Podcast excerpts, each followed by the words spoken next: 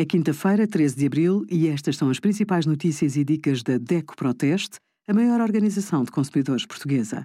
Hoje, em DECO.proteste.pt, sugerimos rede 5G, qual o operador mais rápido, fibromialgia, o que é, sintomas e tratamentos, e os resultados dos testes da DECO Proteste a 53 aparelhos de ar-condicionado. Quem anda de bicicleta, em ciclovias ou na estrada deve ter alguns cuidados como fazer manobras seguras. Quem pedala deve também conhecer bem as regras de trânsito. Assim, ajuda a antecipar o comportamento dos outros condutores e a adotar mecanismos de defesa. Tenha atenção ao estado da bicicleta. Antes de sair, verifique os pneus, os travões, o quadro, o selim e a direção. Apenas os veículos a motor estão obrigados a circular com seguro.